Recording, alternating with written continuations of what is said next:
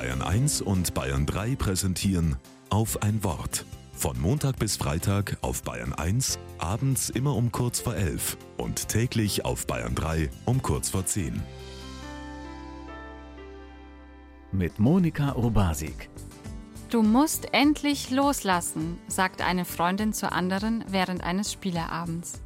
Aber das kann ich doch gar nicht, lautet die Antwort und schnell wird das Thema gewechselt. Es geht um eine Beziehung, die vor längerer Zeit endete. Ich denke noch lange über die Szene nach. Es steckt doch ganz schön viel drin in diesem Loslassen, denn es bedeutet auch, dass man an etwas festhält. Und woran man festhält, das gehört zum eigenen Leben dazu, egal ob es die Vorstellungen über die eigene Zukunft sind oder bestimmte Menschen oder Wünsche.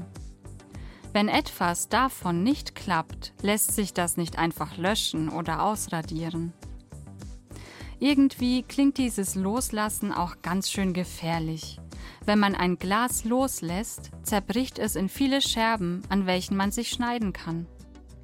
Wohin fallen Menschen oder Dinge, die man im übertragenen Sinne loslässt? Während ich mich nun in meinem Zimmer umsehe, kommt mir der Gedanke, Vielleicht meint Loslassen nicht fallen lassen, sondern ablegen. Wenn man etwas ablegt, klingt das weniger endgültig und man kann selbst entscheiden, was mit dem Alten passiert.